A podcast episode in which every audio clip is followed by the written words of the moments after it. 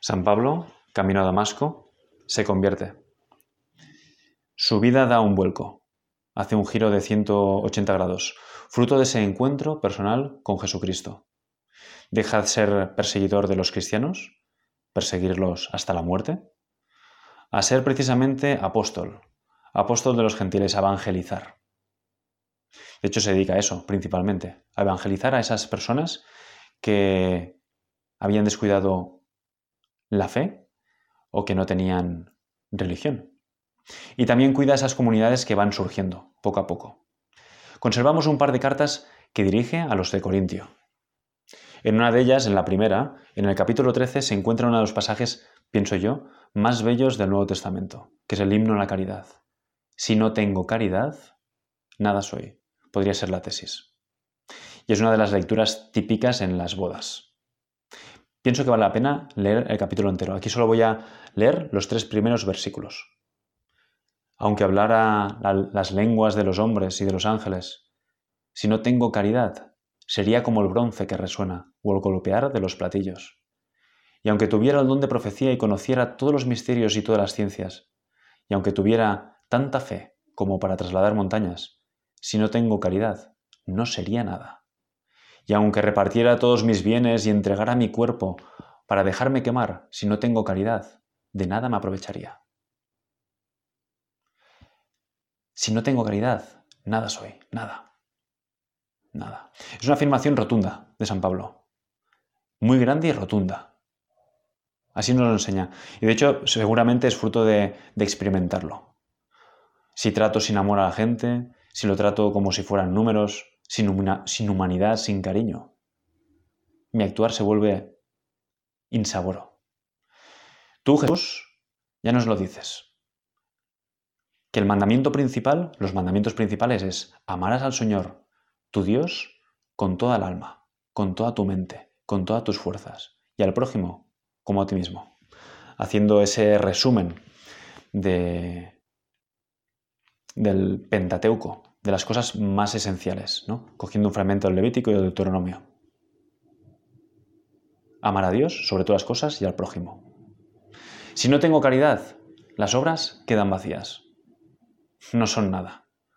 Con palabras de un salmo, un címbalo, un címbalo que retiñe. No es nada. Las personas que no saben amar, que no quieren amar, se convierten además en un peligro para los otros, porque son indiferentes. El Papa Francisco precisamente habla, y lo ha hablado en varias ocasiones, a causa de la pandemia del coronavirus o las tragedias de los inmigrantes en el Mediterráneo, habla precisamente de esa visión distorsionada de la persona. Cuando miramos ignorando su dignidad, su carácter relacional, cuando miramos en el fondo con indiferencia, cuando realmente lo que hacemos es mirarnos a nosotros mismos. De hecho, el Papa Francisco en el año 2000 decía que teníamos que pedir al Señor la gracia de no caer en la indiferencia. De no caer en la indiferencia. Hace un año leía una noticia en un periódico gallego donde el titular decía, encuentran el cadáver de un hombre que llevaba varios meses muerto en su casa de Teixeiro. Fua. Fuerte. Varios meses. Dice así la, la, noticia. El cuerpo sin vida de un hombre de 77 años en su casa de Teixeiro, que probablemente llevaba varios meses muerto, ha sido encontrado. De hecho, el cadáver casi estaba momificado, según las fuentes próximas a la investigación. Explica un poco más y dice, el hallazgo se produjo a última hora de este domingo. Fue su casero el que dio la voz de alarma, ya que llevaba varios meses sin abandonar la mensualidad correspondiente al alquiler. También los vecinos se percataron de su falta y observaron que su coche llevaba mucho tiempo en el garaje sin moverse. Bueno, nos encontramos precisamente que el único que se, que se acuerda de este pobre señor es el que tenía que cobrarle el alquiler. Posiblemente tenía poca familia. Pero dicen que ya llevaba 15 años, aunque era originario de León, llevaba 15 años en ese pueblo. Pero ya se ve que posiblemente pues o no se había preocupado de, de los vecinos o los vecinos de él. Había muerto solo. Y es muy duro.